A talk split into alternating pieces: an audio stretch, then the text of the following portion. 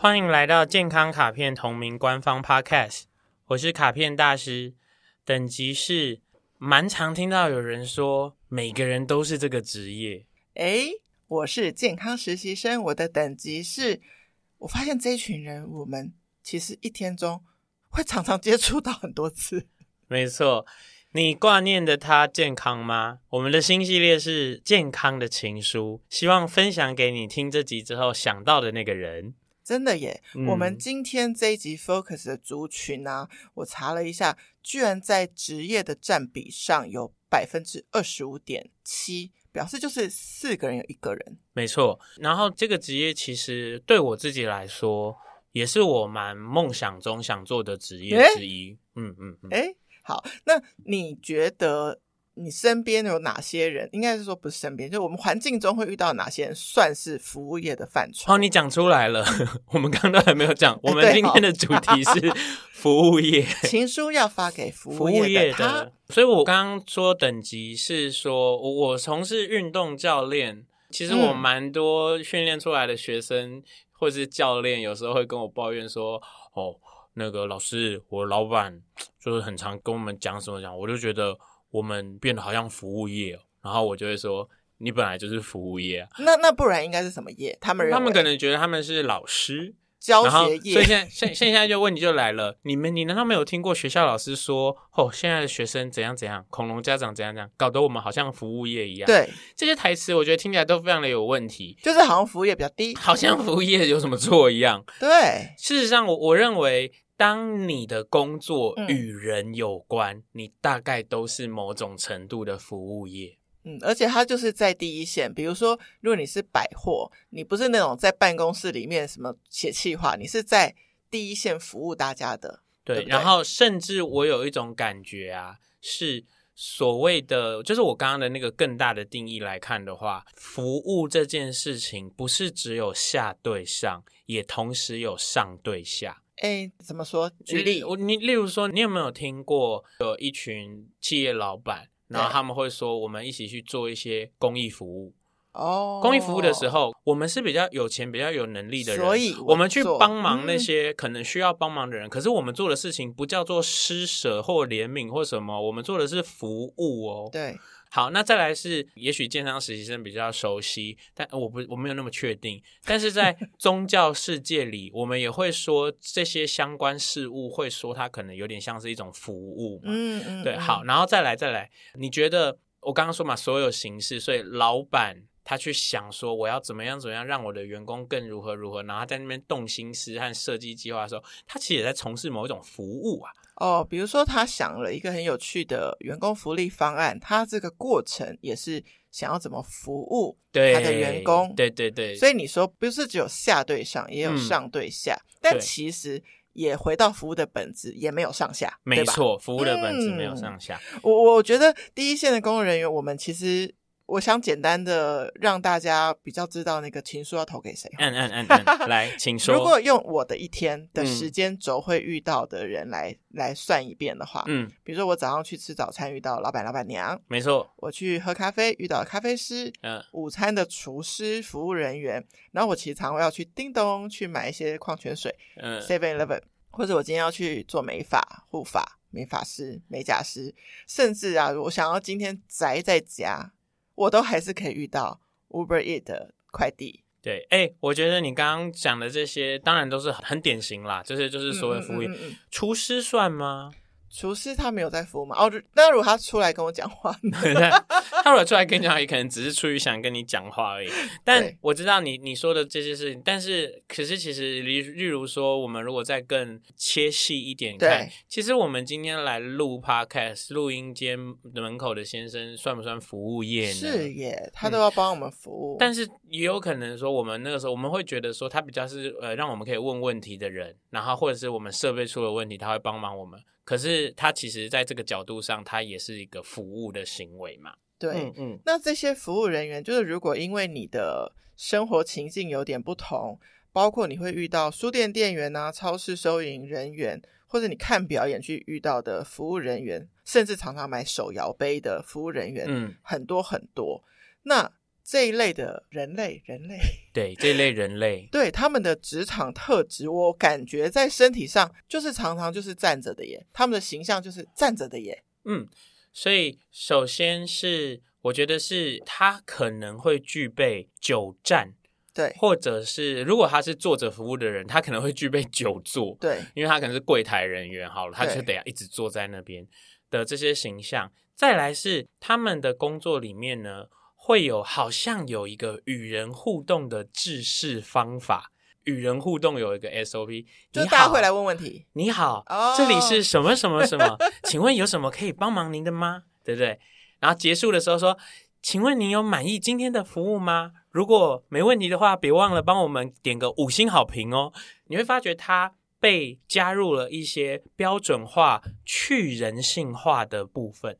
哦，就是他要有一个标准的准则，我要很欢迎你来，然后我要服务你，然后我最后还要好像要有一种我的服务你满不满意？你有没有看过有人在别人的 Google 评论下写说，服务生齁讲的话听起来都很有礼貌啦，但那个语气齁就是很不行啊，他根本就不是真诚的，你们训练好一点好不好？但我，我这个会换位一下，如果我在服务生的位置，那我一天要讲五百次欢迎光临，我有没有办法五百次都是充满爱的？欢迎光临，欢迎光临，你来了。跟我们跟我就人生就这这一天只会遇到一次小朋友那种，不可能五百次都一样吧？所以呢，我觉得这个事情里是有一点有趣的。你如何在呈现你的专业服务之下，对你不要让自己某种程度是过劳。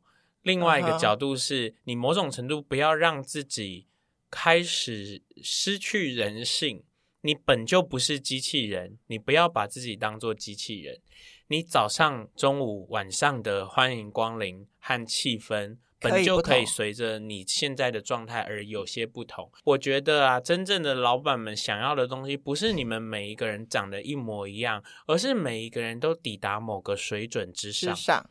对，所以当你已经在那个水准之上的时候，你不应该花力气去让自己更像机器人，你应该要花力气去省力气。哦。你应该要花力气去真让自己的能量可以保持一天，真实的跟眼前的客人沟通，真实的听他在说什么。哎、欸，你你这样讲，我觉得，所以我说这是我的梦，厉害，这是我的梦想职业之一，因为我很想要好好的跟人说话和好好听人家说话。如果我的工作是这个的话，我会觉得很开心啊。所以其实，如果你是有这个服务热忱的人，你不会觉得说，顾客来问我一个问题是来麻烦我。你会在这个倾听跟在能够给予他服务这当中，你还获得好好跟人好好跟人说话的这个美好经验啊。对耶，其实是我觉得，首先是我觉得服务业的朋友们遇到的辛苦的事件啦，可能就是会跟例如说收入。你的收入可能会让你觉得，我是不是做好分内的事，我就应该停下来。这件事我觉得没有问题。对对，就是，但是那那就有点像我刚刚说的，你在达到某一个工作水准之后，你应该尽可能省力。然后你让自己是宽裕的，有点弹性的。那有一些时候是那个环境跟制度不够好，例如说，像我常常会有点小小的心疼这个便利商店的店员，因为是太多事了。因为我有的时候会发现说，其实这个店现在的员工数量完全算是足够的。嗯。不过算是足够是一回事，但是这个店员。同时，他在处理什么客人寄杯的咖啡，嗯，同时他在帮他做新的咖，他在制作咖啡，然后在处理那个寄那个杯。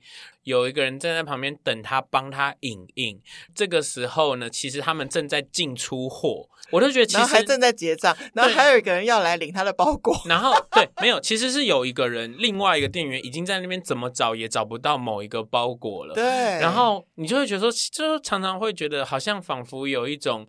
店员人数 多少都不够的感觉，嗯，那这种时候好像就会容易跑回你刚刚说的那种，就是说这种时候就会不会开始态度变得比较不好，或者是如何如何嘛？就觉得找麻烦很阿杂。那这种人还有一个职业上的特质，就是他好像有点要一直重复，一直重复做一样的事情，嗯，一直结账，一直结账。比如早餐店，一直煎蛋，一直煎蛋，它会不会有一些比较局部的疼痛，或是需要缓解？我会这样子思考这件事，因为我、嗯、我没有那个一直煎蛋过，所以我会这样子思考这件事情。就是首先，这个整个程序，不管说蛋放的位置。煎台跟身体的角度有没有奇怪的转向？对，然后他有没有维持一个够好的站姿在那里？啊，他的身体现在是不是已经足够强壮了？好，这些考虑都考虑到了之后，会不会这些都考虑到了？现在的这个工作量依然过大呢？哦，那这个时候是必须要聪明的老板或聪明的员工要发现和意识到这件事啊！嗯、我的系统已经被我优化到极限了。那请问实习生，你觉得解决之道是什么呢？诶，我现在发现一些比较年轻的 generation，他们不会把自己苦哈哈到那个程度。我有两个例子，一个是我曾经去吃过的一家台南蛋仔面，在比较老的一代。他们就是煮的锅子是很低，他们都是弯着这样子煮，就切那个面。嗯，但是后来我再去一次，就是新的一代接手了之后，他们就直接可能就是把自己的位置，就是有一个椅子，就直接坐下来 check，，他也觉得比较好。然后我就心里有一点高兴，说你们有进化，进化了。好，那那第二件事就是，我发现有一些店开始缩短它的营业时间。嗯，然后比如说我以前很想去吃的一家。店它就是午餐供应完之后，就是晚餐就不供应了。然后我本来就哈，晚上我就吃不到，就有点生气。嗯、但后来从他的角度想，哎，可能是好的。它就是今天的量限量供应完，这就是它的产能的天花板。嗯，然后它就可以去休息了。你说的非常的好，替他开心哎。所以你看啊，来解决之道，如你所说的，应该要减少营业时间，对，或者是涨价。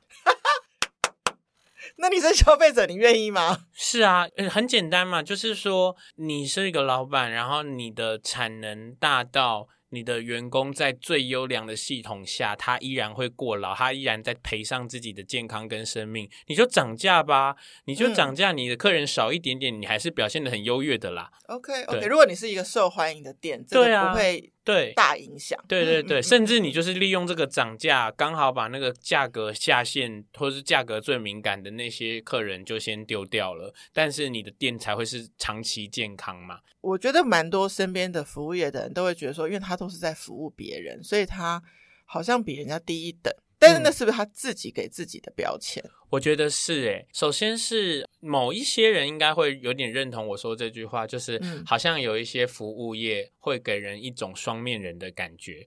所谓的双面人，不是说什么他其实很讨厌你，然后他表现的很那个。其实我觉得反而是说他在服务工作状态的时候表现的过度好了。嗯，所以你就会知道，你本人根本就不是这个样子。但是他的那个过度好，会不会是他自己认知的服务业的专业？对，所以我觉得这件事情，那我就不是服务业专业了嘛。所以我觉得这件事情就不是我那么有办法探讨。可是这件事情在健康上，我有可以讨论的事情。对，一个人的健康跟舒适，我有另外一个定义，叫做里面的自己和外面的自己的距离。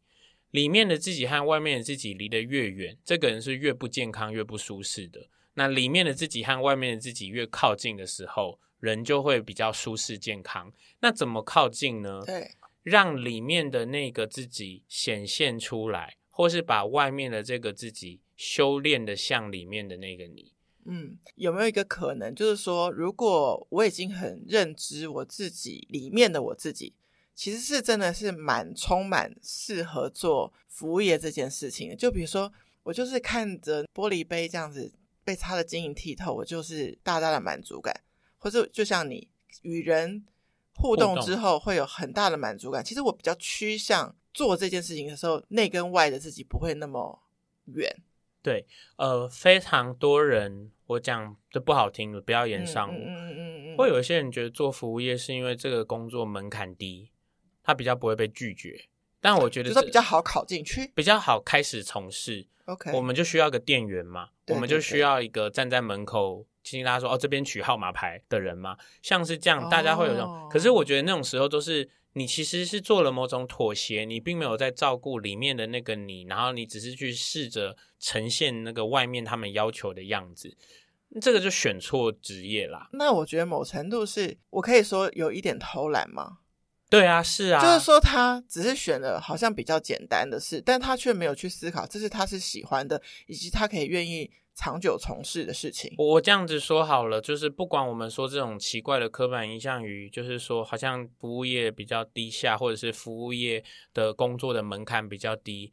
我问你，你你有没有认识从事我们说的这种比较窄的定义下的服务业的人？然后你觉得他超级有服务热忱的人？我有，我认识超多。我在饭店遇过，然后他超多服务之精细，就是他在说菜的时候，我说天哪！你是说书人吗？就是我觉得他超级有内涵跟涵养，但是这个前提来自于什么？就是说，其实跟他一样的其他同仁，可能就是把服务做完，但他自己是很想搞清楚他所待的这家餐厅的品牌特质是什么，每一道菜到底有什么，他自己去很尊重他自己的职业。还有，你有没有他发出来的重点是你看到他很想要分享这件事给客人听，对。跟他很怕分享给客人听的时候，主管会叫他回去骂说：“你刚刚那句讲错，或你刚刚那句少讲。”的那两个人是截然不同的理念的人。所以我总结一下啦，嗯，服务业这件事情呢，首先，如果你是需要持续动作的人呢，嗯，尽量的在工作结束之后，给自己一点松开身体的手段。然后不管，呃，其实有些人的方法很好，泡个澡啊，点个香氛蜡烛啊，嗯、喝个红酒啊，嘘哔哔，然后 对，都很好，按个摩啊，做一些伸展啊，上个瑜伽课啊，都很棒。再来就是，你如果想要多一点锻炼的话，你要强化的一定都是知识面。你知道这些姿势好是如何，所以你知这绕口令。哦、oh,，knowledge，你有好的 posture 的 knowledge，、oh. 你有好的姿势的知识。再来就是你去锻炼更多的核心的强健，让自己可以维持这些好姿势久一点。嗯、对，这就是服务业的身体面的建议。情绪面呢？就是首先，你如果你是服务业人员，我真的是以你为荣，你千万不要觉得自己比较低下，嗯、然后你也千万不要觉得我的工作是没有意义的。再来就是，如果你正从事服务业，而你觉得你的工作没有意义，然后你其实并不想真的与人交流，赶快转行，因为你根本不适合。嗯谢谢收听今天的节目，欢迎在 Apple Podcast 留下五星评价，也赶紧的到健康卡片 Facebook 转发情书，更欢迎加入健康卡片官方 LINE 留言给我，我都会亲自收看且拍摄影片在 IG 回答。Healthy Gacha，强化。谢谢每一个服务过我的人，希望每个服务业的人都快快乐乐。我希望可以赶快加入服务业的行列。拜拜，拜拜。